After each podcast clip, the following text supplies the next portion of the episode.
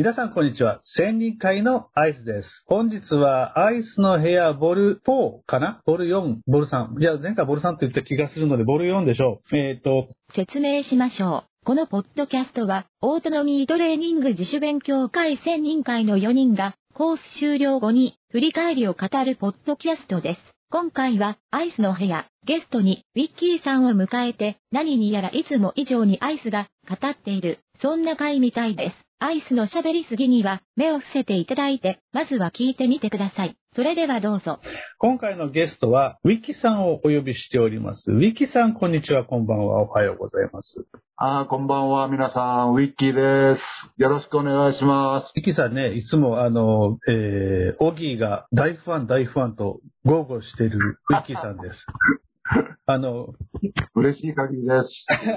あの、ファンクラブ1号らしいですかああ、そうですか。ありがたい話ですね、本当。いや、いつもなんか、あの、厚みのあるお、あの、お言葉をいただきまして、えー、差し込む言葉がウィッキーさん結構多いですもんね。振り返りの差し込み音源、ウィッキーさんの言葉使わせてもらってます。うん、ありがとうございます。えっと、まあ、とりあえず、えっと、聞いているだけのリスナーさんっておそらくウィッキーさんのことは誰も知らないので、えー、ウィッキーさん、自己紹介軽く言える範囲でお願いいたします。はい。えー、私は九州から出たことはありません。純粋の九州人です。生まれは佐賀県で、えー、大学から福岡に行ってずっとも福岡に住んでいます。今も福岡の病院で緩和ケア医として毎日働いています。で、まあ、あの、おそらくは死ぬであろうという、あの、重症のがん患者さんが中心ですけど、毎日その方たちと会話をして、まあ、私自身もエネルギーをもらって、えー、ずっと暮らしているというような感じで、今も頑張っております。よろしくお願いします。よろしくお願いいたします。えっと、えっ、と、アイスの部屋っていう名前がつく前のゲスト会、アー様の時に、うん、うんと、緩和ケア医っていう名前が出てきてたと思うんですけど、はいはい。えっ、と、緩和ケア医っていう言葉自体僕その時初めて聞かせてもらって、はいはい。で、えっ、と、今、あの、ウィキさんが緩和ケア医として働かれているんだけども、はい。もともとは、あの、緩和ケア医で始めだったんですか？え、いや違います。あのもともとは内科のうちでも血液内科ですね。うん、血液内科が専門で、血液内科医として、えー、40年近く働きました。で、緩和ケア医として、まだ、えー、っと、6年半ぐらいですかね。あ、6年ちょっとか。あ、6年ちょっとですね。そのぐらいです。いや、あの、初めて緩和ケア医というあの話をね、アーサマ会で聞いたので、うん、ちょっと新鮮だったんですよ。あなるほど。うん。ただね、お話を聞くと、あの、なんでしょう、見取りをするお仕事に近いのかなっていうふうなイメージなんですけど。うん。昔は、まさにそうでしたね。うんうん、少しずつ変わってきて、今は、その、まあ、癌と診断されたら緩和ケアをやりましょうとか、うん、癌でなくても HIV であったり、それから重症の心不全だったり、うん、人は、あの、緩和ケアを、あの、早期から、できるだけ早くから受けましょうっていう、まあ、厚生労働省の方針もあって、あの、だんだんだんだん変わってきています。えっと、厚生労働省の方針があって、えー、いや、あ、そうですか。あの、結局、そう、あの、治療開始というか、緩和開始をなるべく早くしようということですかね。そうです、そうです。うん、あの、癌と診断されたらすぐ緩和ケア医を、うん、あの、一緒に見ていくようにしましょうっていう感じですね。うん。なんか、寄り添っていく感じですね。そうですね。元はだから、その、もう本当にターミナルになってから、見るのは乾きゃいいというイメージでしたけども、それでは十分ではない。もちろんそこも大事ですけども、あの、ずっと前から症状を取るという意味で緩和ケアっていうのが、あの、お互いに医療者側にも、それから患者側にも必要だというような考え方に変わってきています。えっ、ー、と、じゃあ、ターミナルプラスアルファ、今みたい、今やられてるか仕事が、えー、緩和経営の仕事として、どんどん認められていっているっていうことですかね。あ、そういうことです。ああ、けどそれに、それもやっぱり大事なお仕事ですよね。僕はそう思います。だけど、まだまだね、やっぱりこう、サブカルチャーというか、ちょっとこう、あの、高い目線から見られることが多いというか、一段低く見られてっていうか、まあ、そういう手がありますね。それは他の医療関係者からということですか？そういうことですね。はいはいはい。その急性期の病気を見る、いろんな専門がいっぱいたくさんありますけど、うん、それがどんどんどんどんこう細分化されてますけど、細分化されればされるほど、それをこう、おしなべてトータルに見る、その、緩和ケアというようなあ医者がですね、やっぱり、自分たちが、まあ、何も手を出せなくなった状況で、えー、もう、じゃあしょうがないから緩和ケア、みたいな感じですね。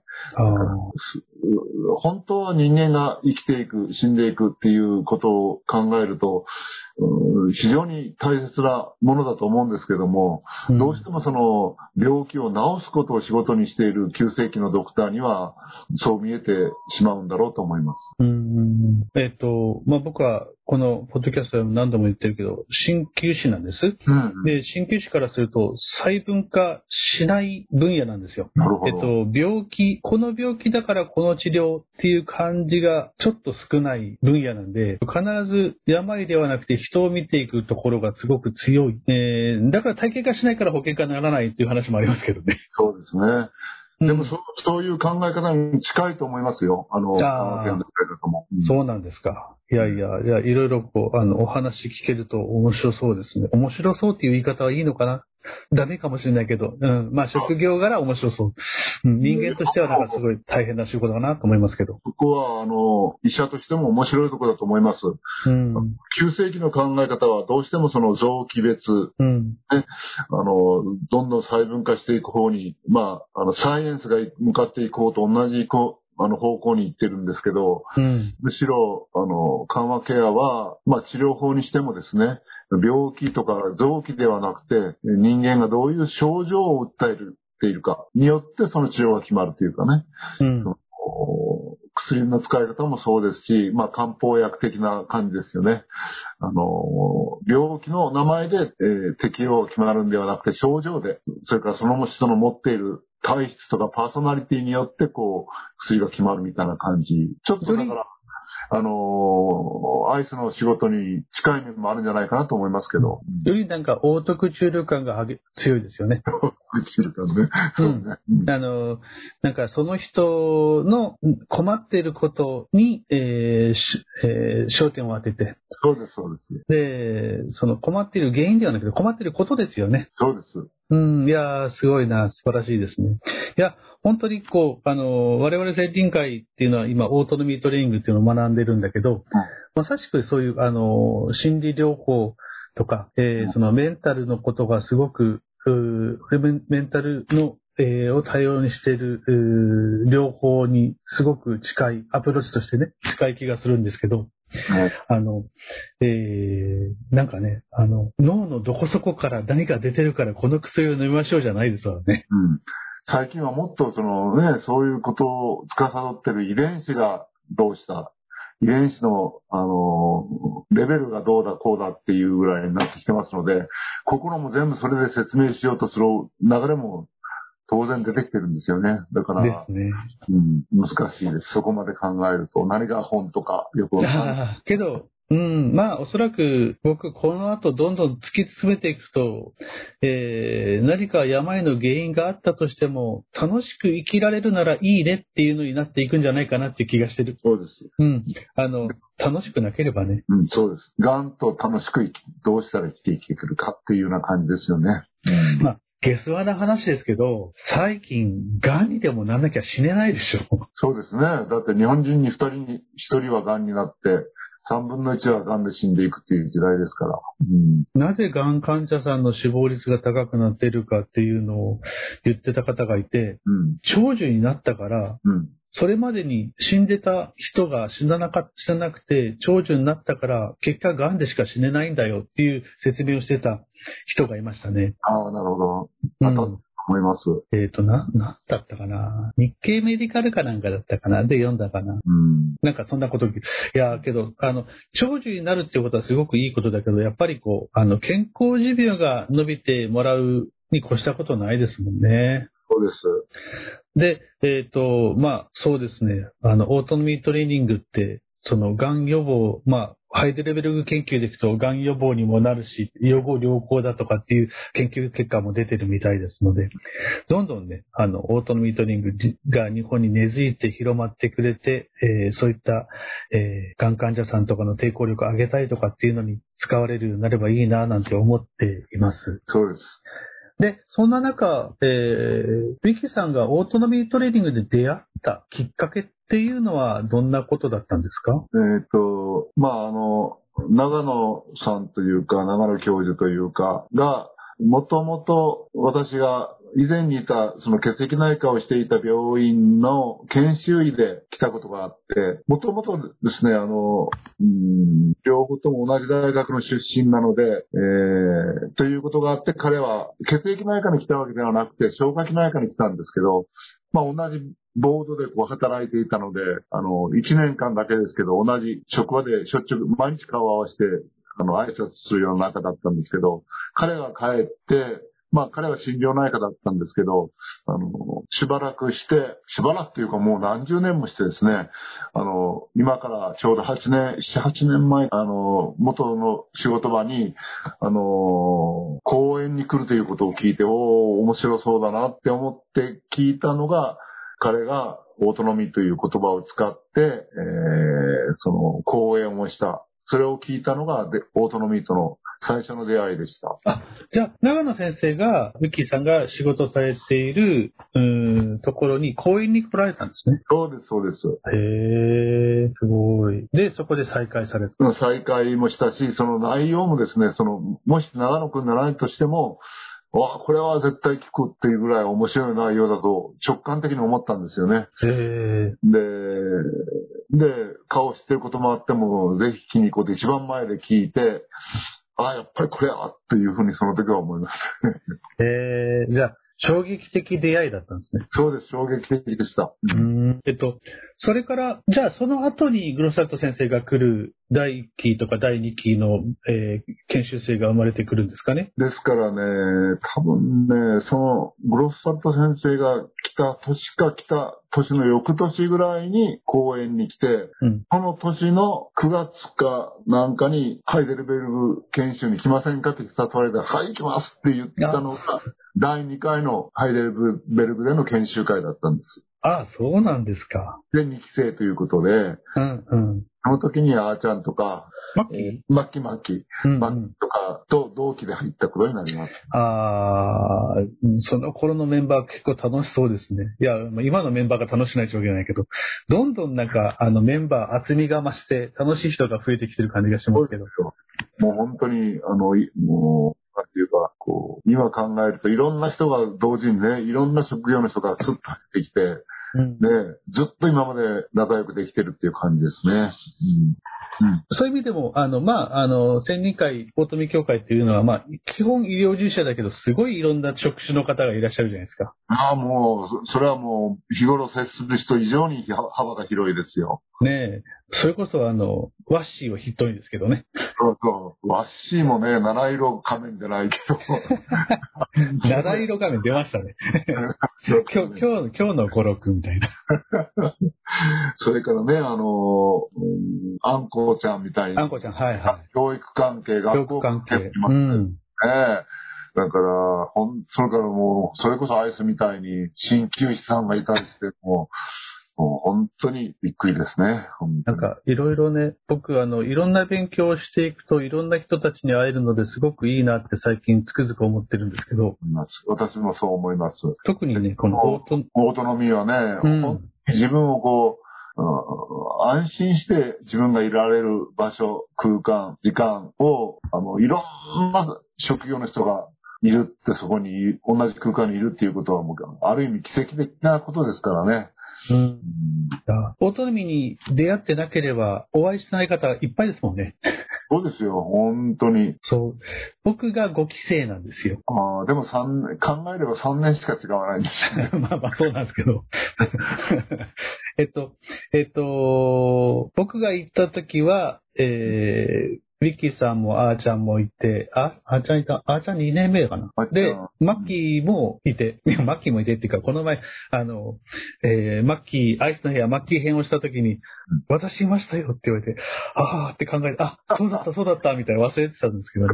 なんかもう、僕3回、都合3回行ってて、えー、1回目がすっごい昔に感じますもんね。ですかね。ああ、なるほど。なんか、いろんなことがいっぱいあって、1年が長く、ななんかほら、年取ると1年短いって言うじゃないですか。うん、けど、その、えー、1回目から2回目、2回目から3回目の間のオートノミーに関してすると、いろんなことがありすぎて、で、4回目行けなかったんですけど、で、えー、5回目が今年あれ、えー、あれば6回目か。うん、えー、なので、えー、去年コロナでなかったからですね。そうですね。なんか、その分、あの、先人会をずっとやってるので、いろんなこといっぱいが 1年がすごく長く楽しく過ごさせてもらってて。いや、でも多分、アイスもだから、自分が変わってきてるんだと思いますよ。いや、変わってきてると思いますね。だから長く感じるんだろうと思います。僕もその考え方なんとなくわかりますね。うん。あの、えっ、ー、と、僕は、還暦までに公認心理師っていうのを目標に立てて今、あの、大学生なんですけど。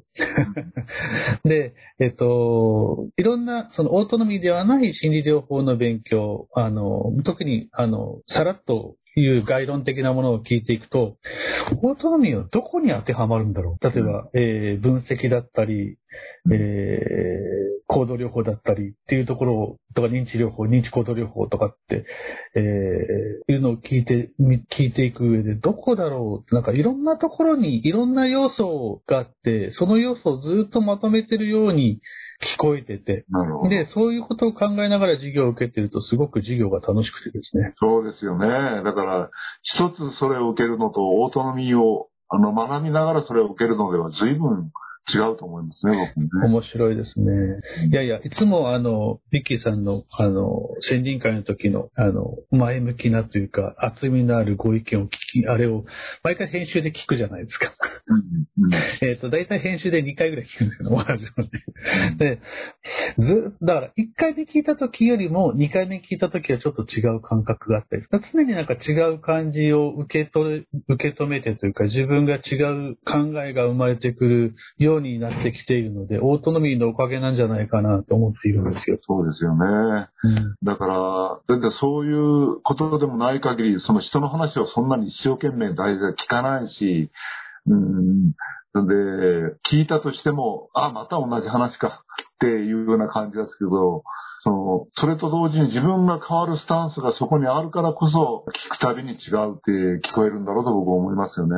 そこはまたオートノミーのいいところかなと思いますけどね。オートノミーの、あの、うん、なんだろう、オートノミーのいいところってずっとこう言っていただいてるんだけども、端的におすすめする点っていうか、あの、今学んでない方が、もしこれを聞いてくれてなんか学びたいなと思ってくれる方がいたとして、で、うん、けどどうしよう、もうちょい押してほしいな、背中を押してほしいなっていう人になんか一言ありますか？一言じゃなくてもいいけど。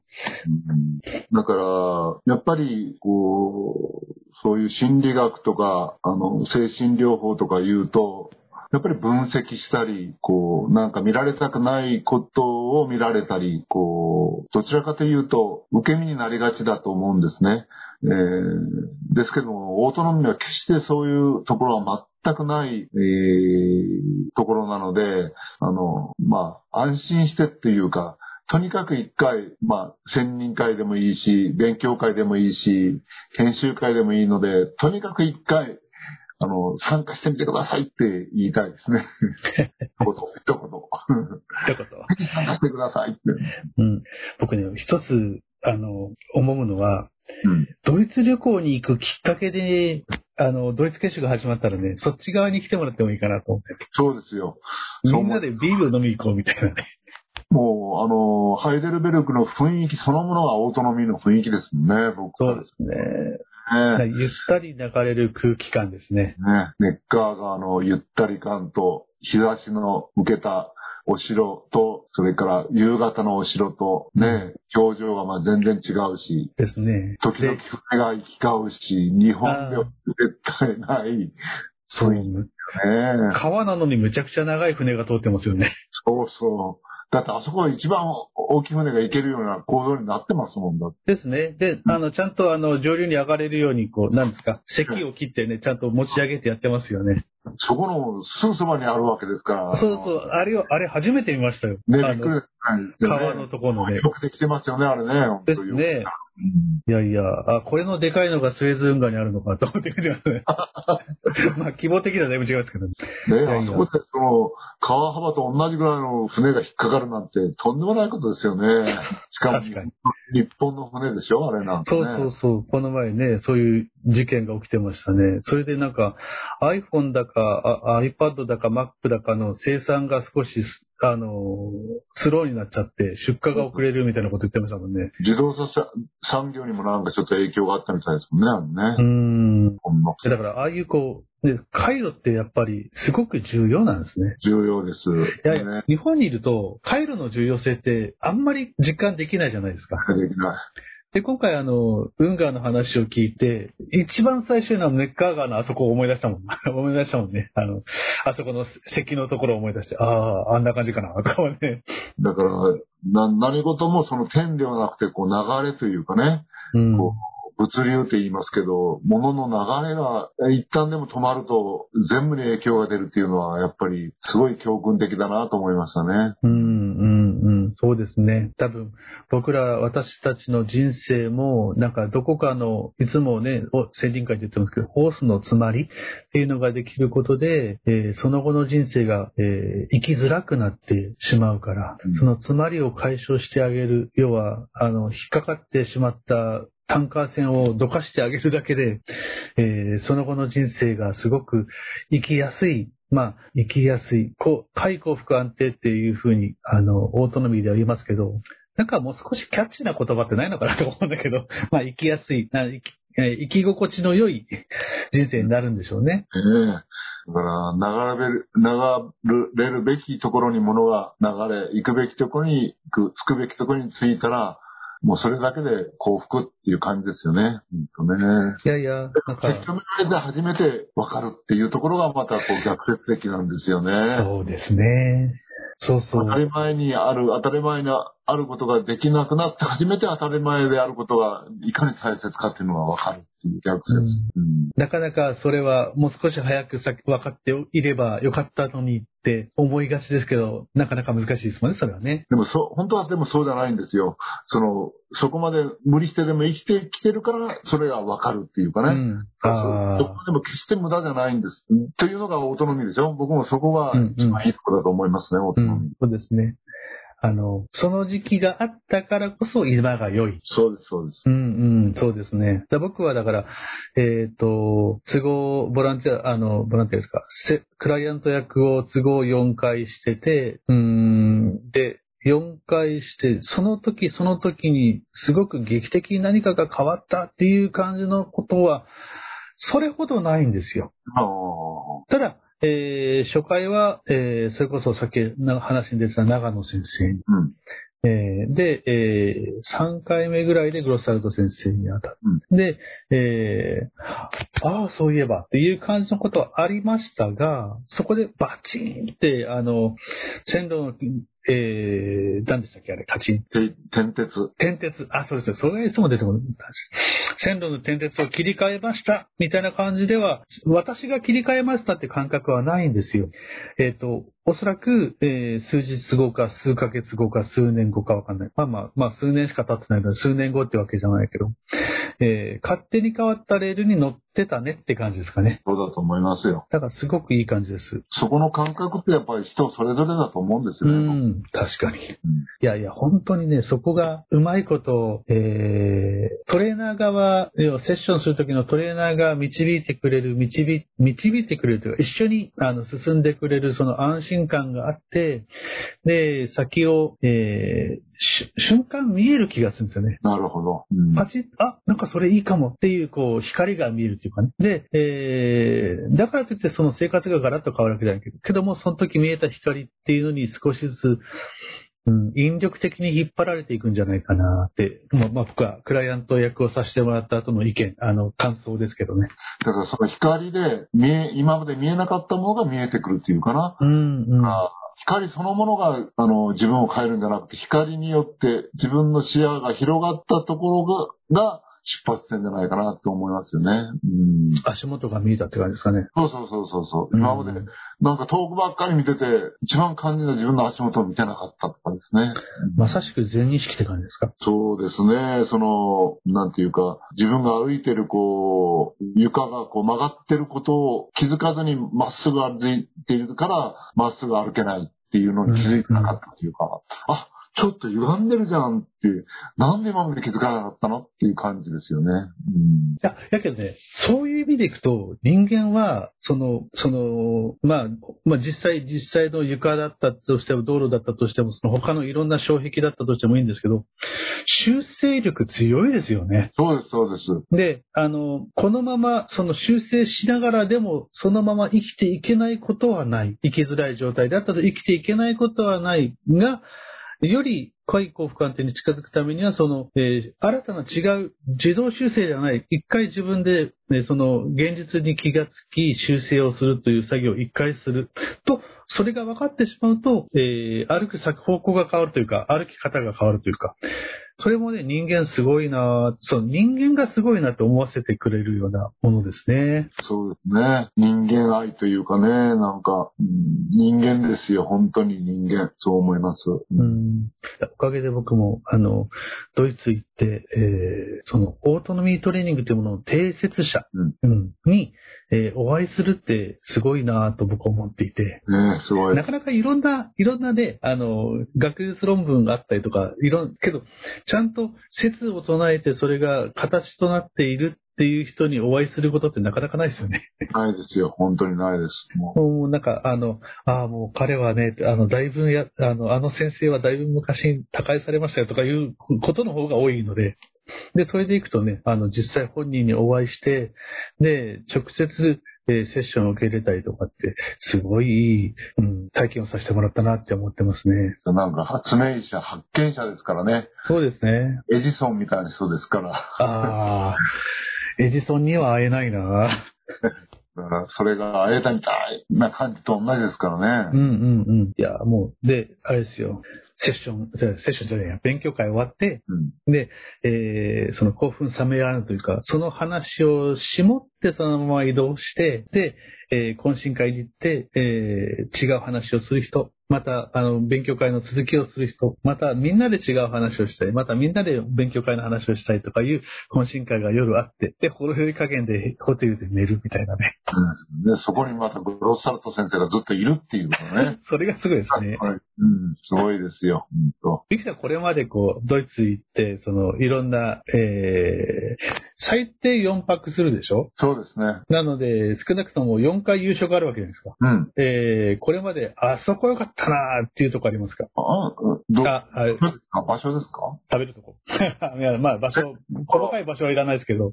あ僕はどこ行ってもそれぞれのレストランはもうそれぞれ好きですけど、うん、うん、そうかな特にいいのは、やっぱりちょっとほら、電車に乗っていくところで、うん、あの、イタリアンの、はいはい、あの、トリュフの、なんか、はいはい、いっぱいかけるとこね。ちょっと素敵だなと思いますね、やっぱりね。うん、そうそう。あそこ良かったですね。うん、グロッサルト好きそうだもん。グロッサルト先生、ああいう感じ好きそうですよね。そうそうそう。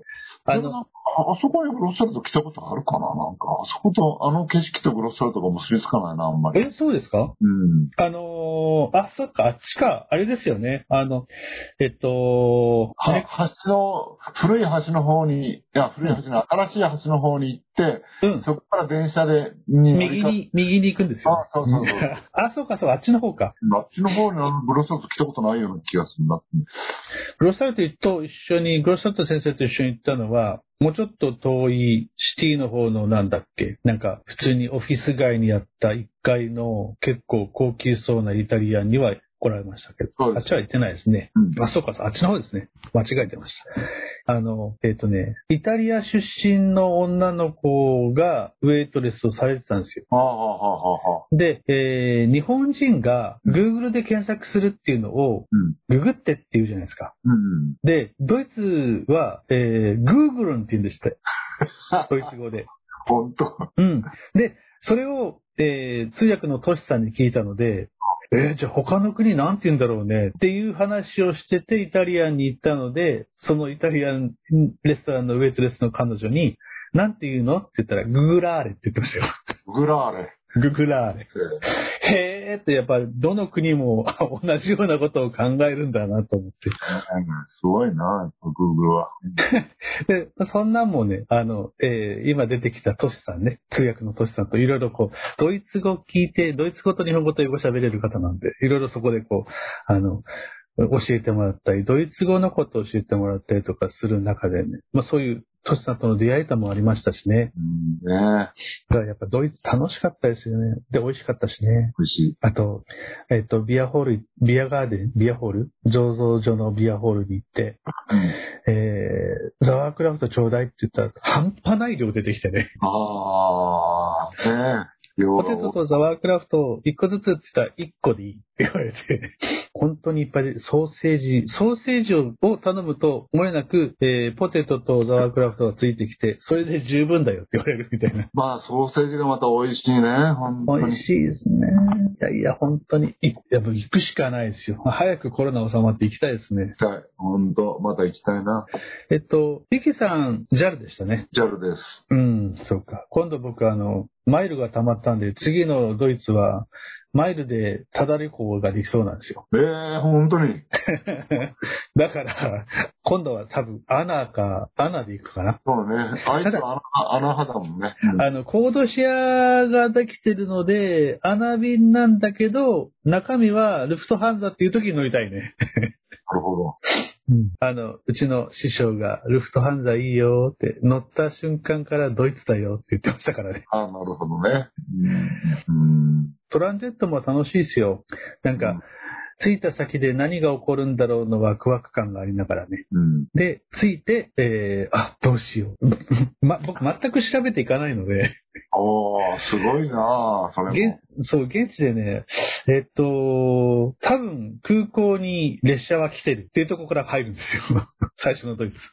オートノミー的だな でも必ず、あの、僕は視覚障害があるので、現地、現場でいろいろお尋ねするから、うん、まあ聞きゃいいやと思って。で、行ったら、なんと、ドイツには僕らみたいなハンディキャップを誘導してくれるための、あの、職種があるんですよ。そこは違いますね、日本とね。違いますね。そして、えー、空港にはちゃんとそれ、その人たちの詰める事務所がちゃんと別口にあって、同じ形の職員さんが、やっぱり、えー、ドイツバーンにもいらっしゃって、誘導してくれて、すごい助かりましたよ。おかげでいろいろ喋ってね、いろんな情報を取ってね。けど、あの、そのお話しするのはフランクフルトなので、じゃあ夜会いましょうっていうわけにいかないですよね。ああ、ですね。うん、そうそう。あれもう、あの、ハイデレベルグの人と、あそういう風な感じで、こう、サポートを受けたら、うん、あの、じゃあみんなで食事行くから来ないかい？って言いたいんですけどね。ハイデレベルグ空港を作りますか、じゃあ。じゃあ、あの、リキさん、お願いします。ハイデベルグ空港ね、いいね。で、空港の建物のすぐそばに、あの、研究所を持ってくるとかね。あ いいですね。あの、いやいや、その、えー、いろんな、いろんなことが膨らむ、うん、夢膨らむ内容だなって思って、生き方もそうだし、生き方って生きやすさもそうだし、もちろん生きやすくなれば生き方すら変わってくる。で、考えが柔軟になってくると、また周りが幸せになってくれるのではないかなと思うとです。そうですよね。自分が変われるんだっていうかね、変わる力が自分にあるんだって思えることそのものはね、うん、もう柔らかい、なんかもう柔らかくなったような感じで、もう、それだけでもなんかほっとしますもんね。なんか。うん、そうですね。いや、ということで、ちょっと学んでくれる方をね、えー、一人でも、まあ、オートノミートレーニングに、を知っていただきたい。その、ま、また、セルフオートノミーて自分のために学んでいただくのもありだと思っているので、えー、このポッドキャスト聞いていて、また、まだ青年会とか教会、教会とかに、えっ、ー、と、まだ、えー、携わ、うん、触れていらっしゃらない方に向けて、何か、えー、一言いただけますか？はい。あの、もう本当にですね、オートノミーを知らないで死ぬなんてとてもありえません。あの、死ぬまでにぜひオートノミーっていうことを知ってさえいただければですね、きっと幸せになると思います。ありがとうございます。今日は、えー、収録ちょっと遅くに始めたので、えー、だいぶ遅くなりましたけど、今日は長々とお付き合いいただきました。ありがとうございました。いやこちらこそありがとうございました。では、オートノミー、まあ、えー、青年会の、えー、これからの活動、うんぬんかんぬんに関しては、この後、京子さんが喋ります。えー、それではお届けしましたのはアイスでした。じゃあ、ゲストのミッキーさん、ありがとうございました。いや、ありがとうございました。皆さん、よろしくお願いします。最後までお聞きいただきありがとうございました。専任会では、一緒に学びを深めていこうというメンバーを募集いたします。一緒に学んでいきたいと思われた方は、事務局アイスまでメールで意思表明をお願いします。ご意見、ご感想もお待ちしています。今後の企画として、専任会では、オートノミートレーニングをボランティアで実施していこうと思っております。ストレスが溜まってらっしゃる方へ、ボランティアセッションを行います。もろもろの問い合わせ、メールアドレスは、千人塾ダットマーク Gmail.com。メールをいただけますと、収録時にみんなで読ませていただきます。それではまた次回お耳にかかります。Auf Wiedersehen.